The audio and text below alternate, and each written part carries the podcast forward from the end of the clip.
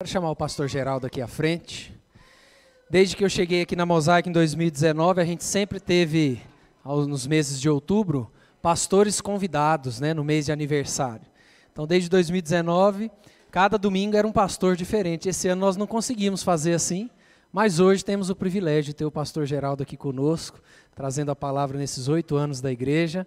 Pastor Geraldo e a Liliane são pais do Jonatas, do presbítero Jonatas, conhecidos já de, de, da grande maioria aqui, e para nós é um privilégio ter o Senhor conosco aqui. Queria orar pelo Senhor, por todos nós também, para que Deus nos, nos abençoe nesse momento tão importante. Vamos orar, irmãos? Deus, muito obrigado pela vida do pastor Geraldo, pelo privilégio de termos ele aqui conosco, compartilhando a tua palavra, Deus. Oramos pelos nossos corações, que eles sejam terras férteis para a tua palavra, que possamos ser edificados, transformados e confrontados através dela nessa noite, Pai. Em nome de Jesus. Amém.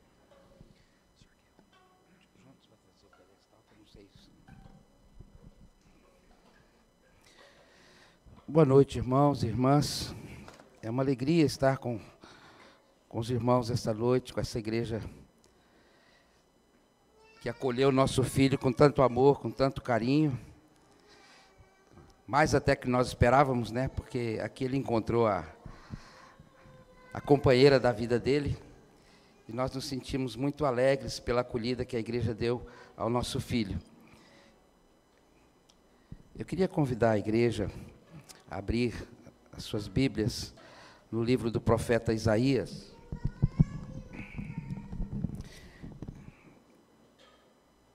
Desculpe, irmãos, é que eu sou pastor da, da, das antigas e eu não sei pregar segurando os negócios na mão aqui. Isaías 5, eu fiquei muito feliz quando eu, o pastor Felipe falou dessa caravana missionária. E eu quero dizer para os irmãos que a igreja que investe em missões é a igreja que cresce, em todos os aspectos. A igreja precisa entender e aprender que missões é um dos, dos alvos de Deus para a igreja. Não é o fim, porque o fim é adoração, mas nós fazemos missões para que mais pessoas adorem a Deus conosco. Eu tenho tido o privilégio de servir nos últimos oito anos lá na Missão Caiuá também, e, e, e tem sido um privilégio muito grande nós atendemos hoje na região de Dourados 26 mil indígenas, são 23 aldeias alcançadas pelo Evangelho. Na realidade, são 26 o total, mas em 23 nós temos igreja trabalhando. Hoje teve a eleição da Assembleia da Igreja Indígena Brasileira, a Igreja, a Igreja Indígena Presbiteriana do Brasil. E Deus tem trabalhado ali naquela região. Nós temos na Missão Caiuá um hospital que atende é, a, a, comunidade indígena, é um, um hospital 100% SUS, 98% da comunidade indígena nós atendemos ali em Dourados. E temos quatro escolas que alfabetizam os indígenas, na, tanto em português quanto na sua língua, no Caiuá e no Guarani que é, hoje nós temos 2.300 alunos em quatro unidades da nossa escola.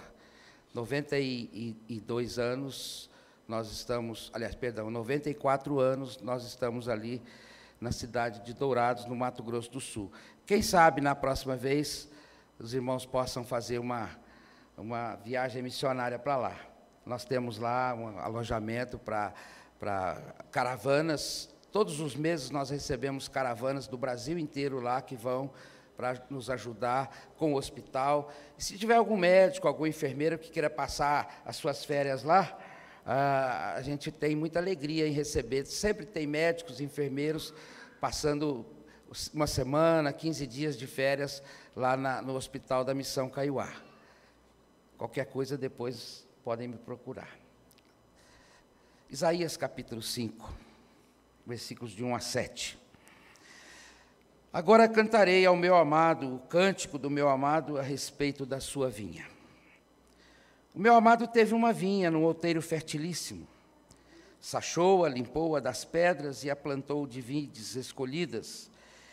Edificou no meio dela uma torre e também abriu um lagar. Ele esperava que desse uvas boas, mas deu uvas bravas. Agora, pois, ó moradores de Jerusalém e homens de Judá, julgai-vos, peço, entre mim e a minha vinha. Que mais se podia fazer ainda à minha vinha que eu não lhe tenha feito? E como, esperando eu que desse uvas boas, veio a produzir uvas bravas? Agora, pois, vos farei saber o que pretendo fazer à minha vinha. Tirarei a sua sebe, para que a vinha sirva de pasto. Derribarei o seu muro, para que seja pisada. Torná-la-ei em deserto. Não será podada, nem sachada, mas crescerão nela espinheiros e abrolhos. Às nuvens darei ordem que não derramem chuva sobre ela, porque a vinha do Senhor dos Exércitos é a casa de Israel, e os homens de Judá são a planta dileta do Senhor. Este desejou que exercessem juízo, e eis aí quebrantamento da lei, justiça, e eis aí clamor. Vamos orar, queridos. Pai, louvado seja o teu santo nome, que as palavras dos nossos lábios, o meditar do nosso coração sejam agradáveis na presença do Senhor, Pai. Dá-nos a unção, a direção, a inspiração do Teu Espírito Santo. Ilumina nossa mente, Pai. No nome de Jesus. Amém. Eu sei que muitas pessoas têm uma grande dificuldade de compreender o Antigo Testamento, especialmente os livros proféticos. Isaías não é diferente. Isaías talvez seja um dos livros mais difíceis de, de interpretar. Talvez porque muitas vezes, quando nós olhamos para o, o, o, os livros proféticos de um, uma, uma, maneira geral, a gente pense que a mensagem deles é uma mensagem apenas para Israel, apenas para o povo da, daquela época, naquele contexto. Mas não. Nós precisamos olhar o, Antigo Testamento e especialmente os livros proféticos como uma mensagem muito atual para os nossos dias. Os doze profetas menores, por exemplo, eles falam de coisas que nós vivemos nos nossos dias. Eles falam da injustiça social, eles falam do descaso da, dos governantes com os, os, necessitados, os pobres, e aí por diante. Ah, Isaías significa o Senhor deu salvação, o Javé, Yavé, o Jeová deu salvação. E talvez Isaías tenha recebido esse nome de uma forma que seus pais quiseram agradecer a Deus por tudo que Deus fez na vida deles e da nação. Isaías era profeta que vivia na corte. A tradição rabínica afirma que Amós, o pai de Isaías, era irmão do rei Amazias. E quando nós olhamos a mensagem de Isaías, nós vamos ver que a mensagem dele é diferente da mensagem daqueles profetas que viviam no campo. E ele tinha assim, uma, uma facilidade muito grande de apresentar a sua mensagem. Ele, ele dominava muitas questões daquela época, questões tanto internas quanto questões externas. Ele sabia muito sobre o relacionamento de Israel com a, Babilônia, com a Síria, com o Egito, com a própria Síria, aquele, aquele povo que estava ali em volta de Israel. E, e ele sabia que Deus estava trabalhando na, no seu povo através da, daquelas nações que estavam ali ao redor. Ninguém exerceu tanta importância como Isaías dentro do contexto profético judaico. Isaías é tratado também como o quinto evangelho, porque nós encontramos no livro de Isaías a, a maior parte das menções acerca do nosso Senhor Jesus Cristo, do Messias. Isaías trata com muita clareza, o capítulo 53, 52, o finalzinho 53, é um desses capítulos clássicos que nós lemos todas as vezes no, na Páscoa ou, ou no Natal, eh, lembrando a mensagem profética acerca do nosso Senhor Jesus Cristo. Ah, um escritor, comentando sobre Isaías, ele diz assim, é, George Robson, ele diz assim: talvez nunca tenha existido outro profeta como Isaías, cujos olhos estavam no céu, mas cujos pés pisavam a terra, cujo coração se ocupava da eternidade, mas cuja boca e mãos se ocupavam com as coisas do tempo, cujo espírito buscava o conselho eterno de Deus, mas cujo corpo vivia em um momento muito bem definido da história.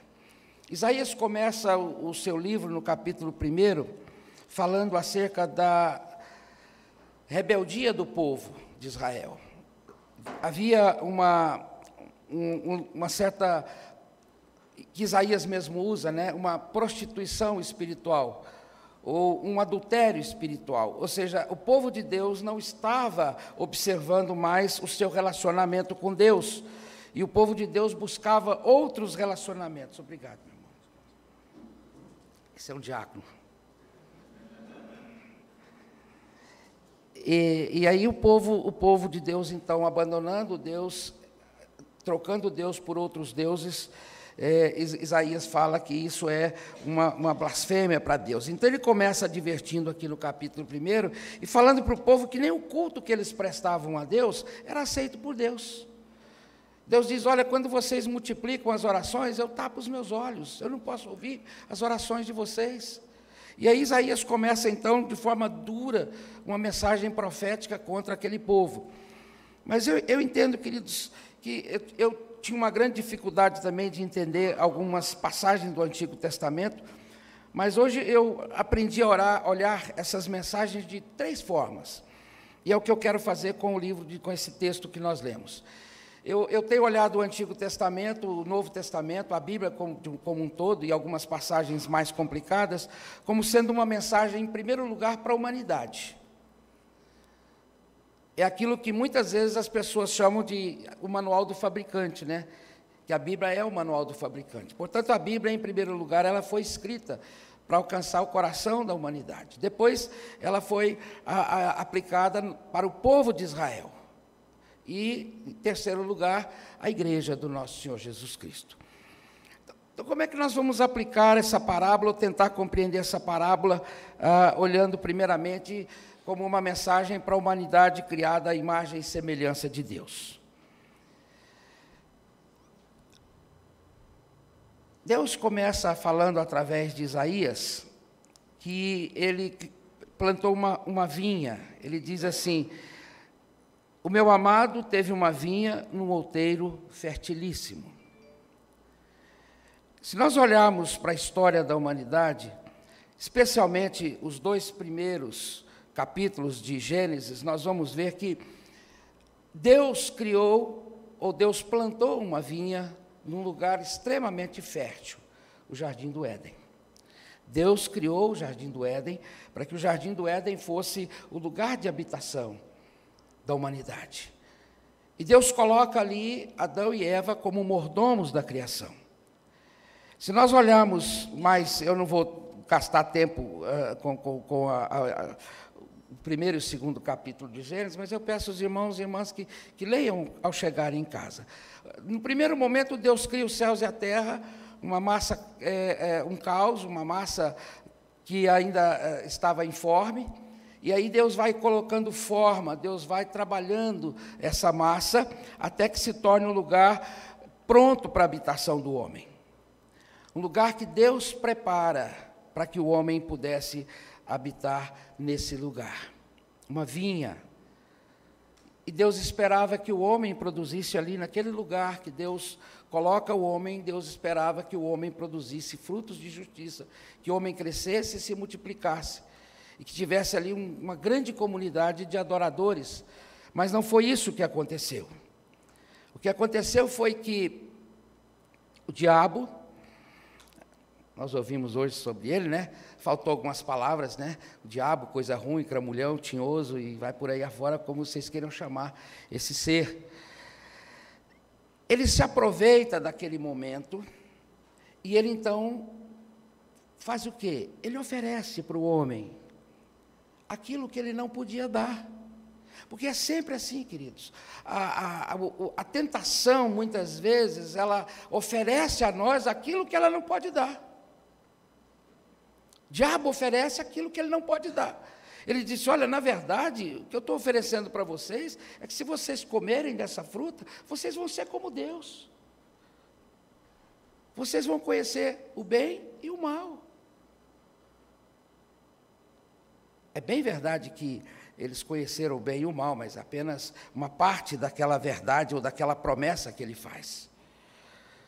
E aí o que, que acontece? Deus tem que mudar os seus planos, Deus tem que trabalhar novamente aquele projeto, não que Deus tenha sido pego de surpresa. Mas Deus então expulsa o homem daquele lugar e Deus então começa uma caminhada junto com o homem. E é interessante isso, queridos, que a, a idolatria, o desejo de ser igual a Deus, é que foi a queda dos nossos primeiros pais. Mas Deus resolve continuar então a sua criação. Deus não desiste da sua criação. Deus não desiste do seu propósito. Ele resolve refazer a criação, uma nova vinha, um novo povo, e ele escolhe uma família, para que a partir dessa família ele possa então fazer uma vinha para si. Uma vinha que pudesse cumprir o propósito que a primeira não cumpriu. A primeira, a, o primeiro casal não cumpre a, o propósito de Deus. Ele chama então um outro casal, já idoso, e ele vai trabalhando na vida desse casal. Abraão, Sarai, depois mais tarde Abraão e Sara. Ele tira esse povo, esse, esse, esse casal, de, uma, de um lugar de profunda idolatria, onde eles estavam ali, é, é, em Ur dos Caldeus, era uma terra idólatra. E ele chama esse povo, ele diz: Olha, eu vou mostrar para vocês uma terra. Eu vou colocar vocês num lugar onde vocês vão ser bênção, onde vocês vão abençoar todas as famílias, e, e, todos aqueles que te abençoarem serão abençoados, os que te amaldiçoarem serão amaldiçoados, e vocês vão ser uma grande nação. E Deus promete para eles uma terra que mana leite e mel. E eles saem daquela terra, e eles vão para caminhando para uma nova terra, uma nova vinha que Deus estava plantando, um novo lugar. Mas o que é que acontece mais tarde? O povo de Israel não gostava da sua singularidade de ser povo de propriedade exclusiva de Deus. Foi muito difícil eles se estabelecerem na terra, Deus gastou um tempo com eles, 400 anos no Egito aprendendo sobre todas as divindades, sobre dos, todos os deuses, e Deus se revelando como único Deus. E quando eles se estabelecem na terra, cada um vai cuidar da sua vida, cada um vai cuidar dos, suas, dos seus afazeres, e eles voltam as costas para Deus. E eles queriam um rei. Eles não gostavam da responsabilidade envolvida no fato de serem o povo de Deus e de que Deus era aquele que ia à frente deles. Tanto que Deus era chamado, tratado por eles como o Senhor dos Exércitos. Enquanto as outras nações tinham um rei que ia à frente dos seus exércitos, eles iam guiados por Deus, viviam uma, teo, uma, uma teocracia, Deus governava sobre eles, e eles eram um povo vitorioso. Mas eles queriam ser iguais aos outros, o diabo, mais uma vez, entra no coração daquele povo e diz: Olha, vocês precisam ser iguais aos povos das outras nações. E eles desejam ser igual, iguais outras, às outras nações. Novamente eles caem na conversa do diabo. Começam desprezando o sábado, desprezando os dez mandamentos, desprezando as leis morais. E por último, eles desprezam o dia do Senhor, eles não usavam mais o, o, o, o dia do Senhor para o louvor, a adoração, o culto a Deus. Cada um fazia o que queria no dia do Senhor. E por fim, eles entregaram seus filhos e as suas filhas em casamento com povos idólatras, povos de outras nações. E por último, eles desprezam a Deus. É isso que aconteceu, queridos. E Deus está dizendo para eles: Olha, eu plantei uma vinha, cuidei da terra, limpei a terra, tirei as pedras, escolhi as plantas que eu ia colocar ali. Plantas que pudessem dar bons frutos. Tudo preparado, tudo escolhido. Não tinha erro, não tinha como dar errado. A melhor terra, o melhor cuidado. E Deus faz mais ainda, ele diz aqui, ó, eu edifiquei no meio da vinha uma torre. O que, que significava essa torre no meio da, da vinha, queridos? Quem viaja ali para aquela região de São Paulo, ali que tem aquelas plantações de cana, de eucaliptos, às vezes você pode observar em determinado lugar, você vê uma torre no meio da plantação. É o mesmo objetivo que tinha essa torre aqui edificada. Na realidade, era um objetivo duplo. Né? Primeiro, ela era utilizada para vigilância e proteção. Em segundo lugar, ela era usada também como lugar de descanso, de alimentação e pernoite do proprietário da terra. Quando ele vinha visitar a sua plantação, ele subia naquela torre e ali ele olhava toda a sua plantação e ele se deleitava daquela, com aquela plantação. Ele olhava os frutos que estavam sendo produzidos e o seu coração se alegrava. Deus fez isso também com os nossos primeiros pais. Se vocês prestarem atenção no livro de Gênesis, nos primeiros capítulos, vocês vão ver que Deus vinha todos os dias, na viração do dia, quando o dia estava acabando e a noite estava chegando, ele vinha para conversar com os nossos primeiros pais. Durante muito tempo eu, eu questionei por que, que ele vinha nesse horário. E, e depois eu mesmo achei a resposta, porque eu não sei para os irmãos, mas para mim, o pior horário do dia é essa virada aí. Porque você nunca sabe o que, que a noite vai trazer. C.S. Lewis, no, no, livro O Grande Abismo, é, ditado agora como O Grande Divórcio, ele, ele fala que a, a, a visão de, do céu e inferno, ela é exatamente a mesma visão que ele tinha de Londres. Ele diz assim: Olha, eu olho para o inferno e vejo que o inferno é como o, o, o, entardecer em Londres. As pessoas vendo que a noite vai chegar e todo mundo correndo para chegar em casa, porque os perigos da noite são terríveis.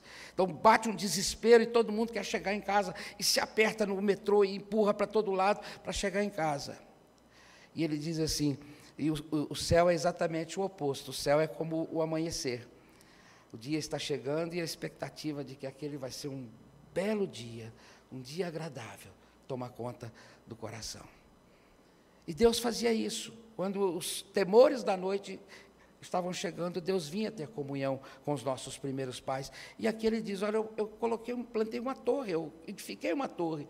Era exatamente uma forma dele ter comunhão dele observar aquilo ali ver que coisa maravilhosa era aquela, aquela vinha que ele havia plantado, e ele se deleitava com a produção. Mas é interessante que, mais uma vez, mais uma vez, o projeto de Deus para Israel não deu certo. O que, que ele poderia fazer com, a, com o povo de Israel que ele não fez? E essa é a pergunta do profeta no versículo 4. Que mais se podia fazer ainda a minha vinha que eu não tenha feito? Como, esperando eu que desse uvas boas, veio a produzir uvas bravas? Melhor terra, melhor cuidado. As mudas escolhidas, não tinha erro. Como? O que, que aconteceu? que Deus mais poderia fazer com aquele povo que ele não fez? Mas ele fez o quê? Ele disse que ele ia tirar toda a proteção, que ia virar deserto aquilo ali. Foi o que aconteceu com Israel. Israel foi para o cativeiro, Israel foi levado cativo. Em 722, a, a, as, tribos, as dez tribos de Israel foram levadas cativas, espalhadas pelo mundo e nunca mais voltaram. Em 586, Judá, as duas tribos fiéis foram levadas para o cativeiro da Babilônia. Passaram 70 anos ali, cumprindo a profecia de Isaías. E depois eles voltaram. Mas Deus não desiste. E Deus tenta uma terceira e última vez. Ele resolve então tentar uma, a sua o seu projeto com a igreja. Aos olhos humanos, Deus fracassou duas vezes. Aos olhos humanos. Mas Deus é soberano e Deus não, nunca é pego de surpresa. E a pergunta que mais poderia eu fazer à minha vinha, que eu não lhe tenha feito, ela nos é respondida por Paulo em Gálatas 4, versículos 4 e 5, quando Paulo diz assim: Vindo, porém, a plenitude do tempo, Deus enviou seu filho, nascido de mulher, nascido sob a lei, para resgatar os que estavam sob a lei, a fim de que recebêssemos a adoção de filhos. Deus resolve agora edificar a sua vinha através da igreja. Paulo mostra que Deus resolve realizar o maior feito de toda a história. Deus resolve então, através do seu filho, o herdeiro de todas as coisas, Deus resolve enviá-lo para que ele possa restaurar a vinha, para que ele possa edificar novamente a vinha que fora duas vezes destruída. Porque as duas vezes ela produziu uvas bravas. Mas o que, que aconteceu, queridos? A palavra de Deus diz que ele foi ferido por causa das nossas transgressões. Eles não pouparam a vida do Senhor, do herdeiro da vinha. Mas mesmo assim, a igreja foi edificada. Mesmo assim, a igreja com pessoas escolhidas, com plantas escolhidas, ela foi edificada. E ela caminhou com muita luta, com muito sofrimento. Ela foi caminhando. Mas o que acontece novamente, queridos? Acontece que a igreja povo chamado por Deus para ser a sua nova vinha, começou a sistematicamente rejeitar o amor e a lei de Deus. Começou a fazer para si caminhos diferentes dos caminhos estabelecidos pelo Senhor. E foi isso que aconteceu. Quando nós lemos a história da igreja, nós vamos ver a igreja muitas e muitas ocasiões se desviando dos caminhos do Senhor. A igreja criando mitos, a igreja criando ah, ah, ideias, filosofias que não são ah, aquilo que Deus quer que ela faça. E Deus tem ainda demonstrado o seu amor para com essa igreja. Mas o que, que aconteceu nos últimos tempos, queridos? É que a igreja, esse povo chamado por Deus, abraçou um outro evangelho. Na realidade, isso já é antigo, né? Desde o início. Paulo, quando escreve aos Gálatas, ele diz: Olha, admira-me muito que vocês estejam passando do evangelho verdadeiro para um outro evangelho. Um evangelho diferente daquele que foi pregado. E a igreja teve que conviver com isso, mas ultimamente tem sido difícil. Um desses, desses caminhos que a igreja, é, desses evangelhos que a igreja tem construído é aquilo que os estudiosos hoje chamam de é, evangelho progressista ou cristianismo progressista. Eu prefiro a expressão cristianismo progressista. Nós vivemos hoje esse tipo de evangelho. É preciso deixar claro, queridos, que quando eu me refiro a cristãos aqui, eu não estou me detendo apenas ao arraial evangélico. Eu me refiro aqui a todos aqueles que se dizem cristãos, aqueles que se auto-intitulam cristãos, os católicos romanos, os evangélicos históricos, frutos da reforma, né? aos pentecostais históricos, aos evangélicos novos, aos desigrejados, aos neopentecostais, todos esses, de alguma forma, se identificam como cristãos. Esse cristianismo progressista é filho do liberalismo teológico das décadas de 50 e 60, com a teologia da libertação. Os liberais tentaram destruir a igreja, não conseguiram, porque encontraram resistência. E aí então eles resolveram adotar a, a teologia da libertação e fazer um novo caminho. E eles estão aí hoje. Os cristãos progressistas, em linhas gerais, eles desprezam a Bíblia como palavra de Deus exatamente quando eles acrescentam outras revelações ou novas revelações. A gente tem ouvido constantemente expoentes dessa, desse cristianismo progressista afirmar que a Bíblia precisa ser reescrita. O Novo Testamento está ultrapassado, o Deus do Antigo Testamento não é o Deus da Bíblia.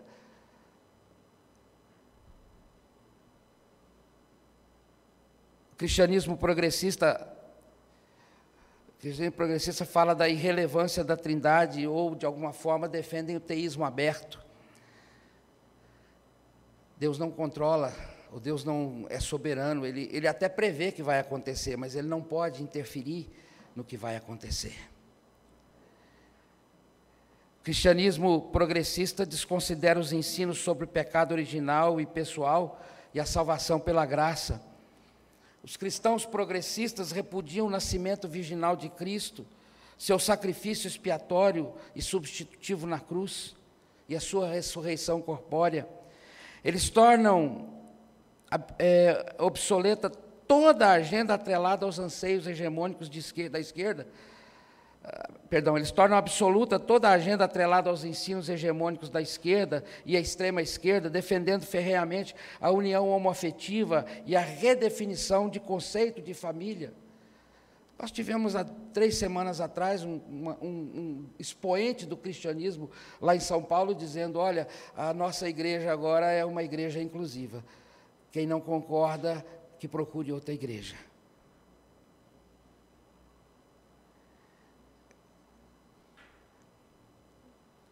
Os cristãos progressistas de, defendem o aborto, a liberação das drogas, defendem o antissemitismo, o antisionismo, com a caracterização de Israel como um Estado terrorista. Os cristãos progressistas defendem a divisão marxista da sociedade em categorias de opressor e oprimido. Eles defendem uma política identitária que divide a sociedade sem nenhum interesse de reconciliação.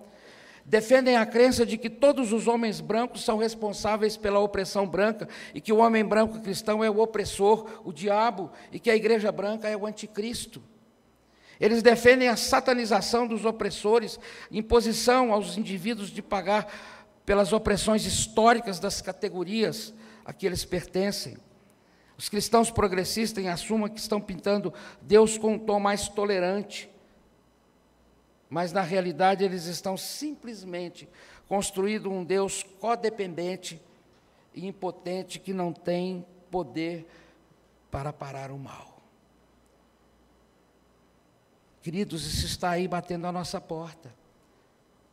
O cristianismo progressista conduz seus adeptos à incredulidade. E nós temos vários desses. Ariovaldo Ramos, grande papa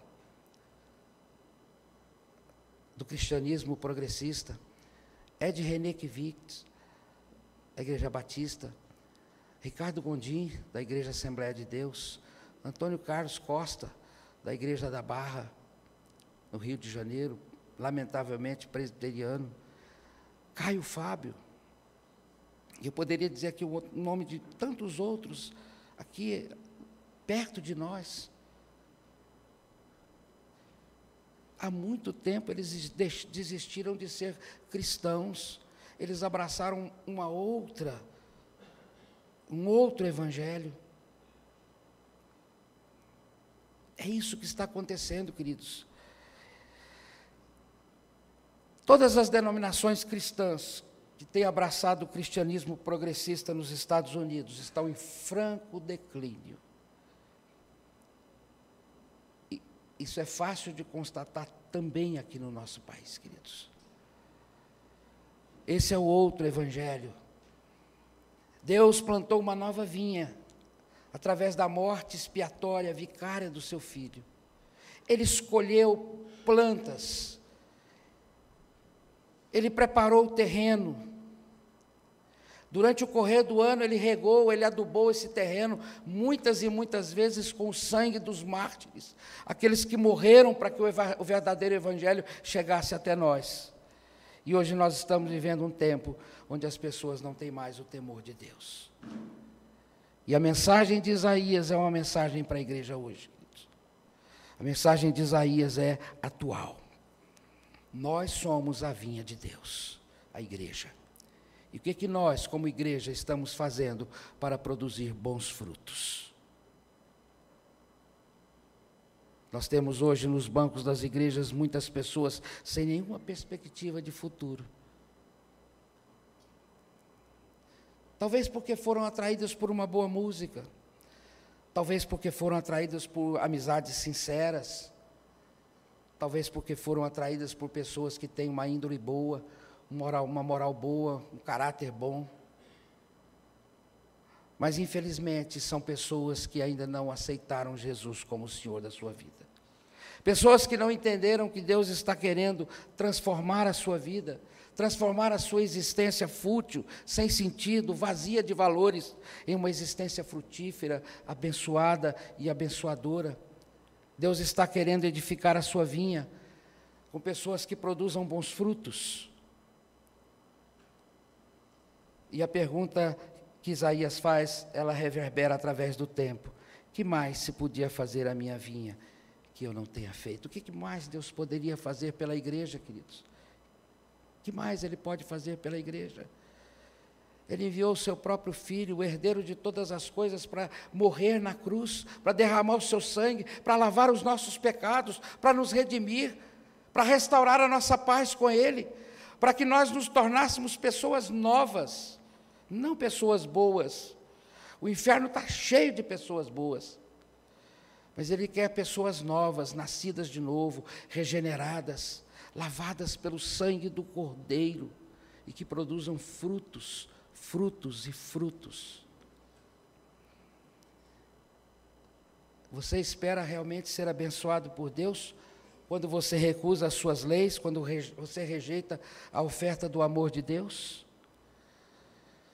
Você espera ser abençoado por Deus quando você abraça esse cristianismo progressista que anda de mão dadas com aqueles que querem destruir a igreja, com aqueles que querem destruir a família, com aqueles que querem destruir a moral da sociedade?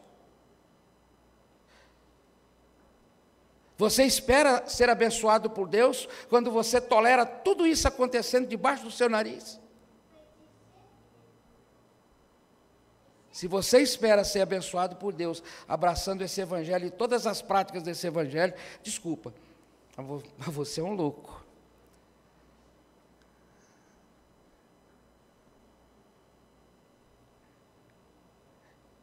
Aí, o Brasil, queridos, está do jeito que está, porque Deus está retirando a sua bênção da igreja porque Deus está fazendo com a igreja aquilo que ele fez com os nossos primeiros pais, expulsando-os do paraíso. Aquilo que ele fez com a nação de Israel, destruindo a nação, espalhando a nação pela face da terra. E agora ele está pesando a sua mão sobre a igreja. Agora, pois, vos farei saber o que pretendo fazer à minha vinha. Tirarei a sua sebe, para que a vinha sirva de pasto. Derribarei o seu muro, para que seja pisada. Torná-la-ei em deserto, não será podada, nem sachada, mas crescerão nela espinheiros e abrolhos. As nuvens darei ordem para que não derramem chuva sobre ela. Meus irmãos, minhas irmãs, não se enganem. Deus não vai deixar impune essa geração. Enquanto a igreja não se voltar verdadeiramente para o Senhor, abraçar o verdadeiro Evangelho, o Evangelho que salva, o Evangelho que restaura, o Evangelho que transforma, o Evangelho que tira o homem da lama do pecado e o coloca na condição de filho, o Evangelho que tira o homem da prostituição e traz o homem à dignidade de filho, e quando eu falo homem, eu falo no sentido genérico, homem e mulher. O evangelho que pega o homem na sarjeta da vida, jogado ali pela mão do inimigo, tira ele e o restaura à condição de filho. É esse o evangelho que nós precisamos abraçar, é esse o evangelho que nós precisamos pregar.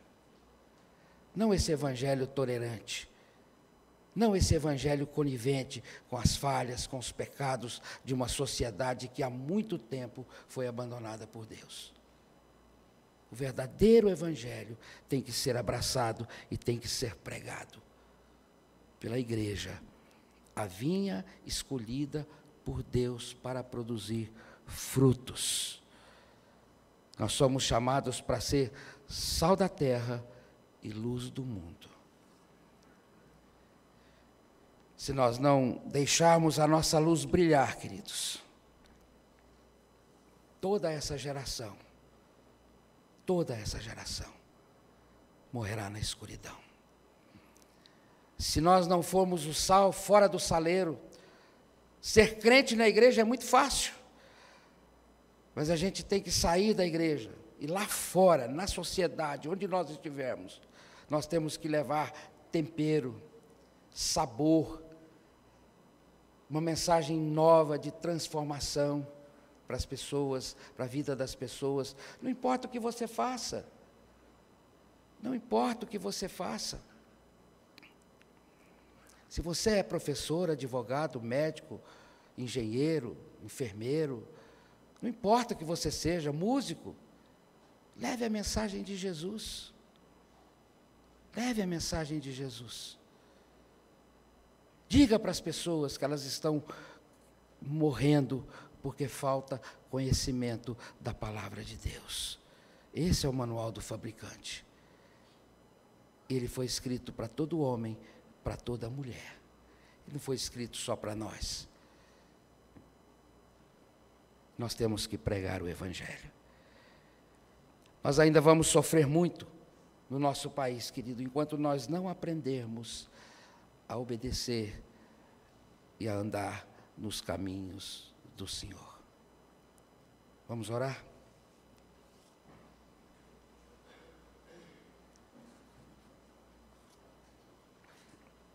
Curva a sua cabeça, feche os seus olhos.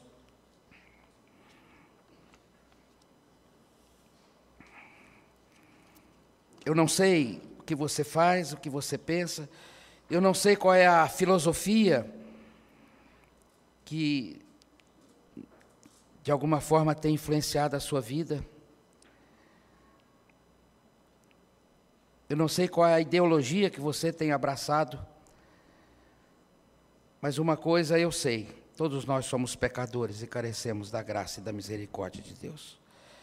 E nós, como cristãos, não podemos abraçar outro evangelho que não seja o evangelho puro. Coloque a sua vida diante de Deus e se você não tem abraçado o verdadeiro evangelho, se você tem sido tolerante, conivente com esse outro evangelho, peça perdão ao Senhor e peça para que ele ilumine a sua mente para que você possa abraçar o verdadeiro evangelho. Meu Pai,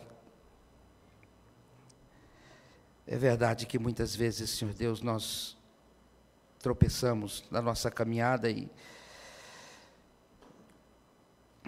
aquilo que o diabo, o Senhor Deus, nos apresenta muitas vezes, Senhor Deus, é mais atraente do que o evangelho da renúncia, da mortificação da carne.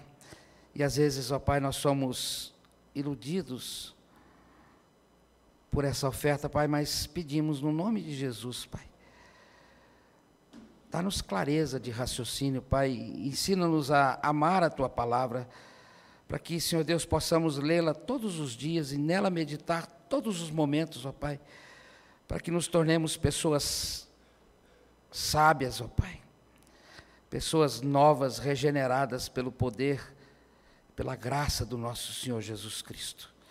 Ó Pai, que o Divino Espírito Santo, o Consolador que o Senhor mesmo disse que viria, Pai e que estaria com a igreja a semelhança, Senhor Deus, com aquela, daquela torre que o Senhor edificou ali, no meio da vida de Israel. Nós temos, Senhor Deus, essa comunhão com o Teu Espírito Santo, Pai. E nós queremos, ó Pai, aumentar essa comunhão.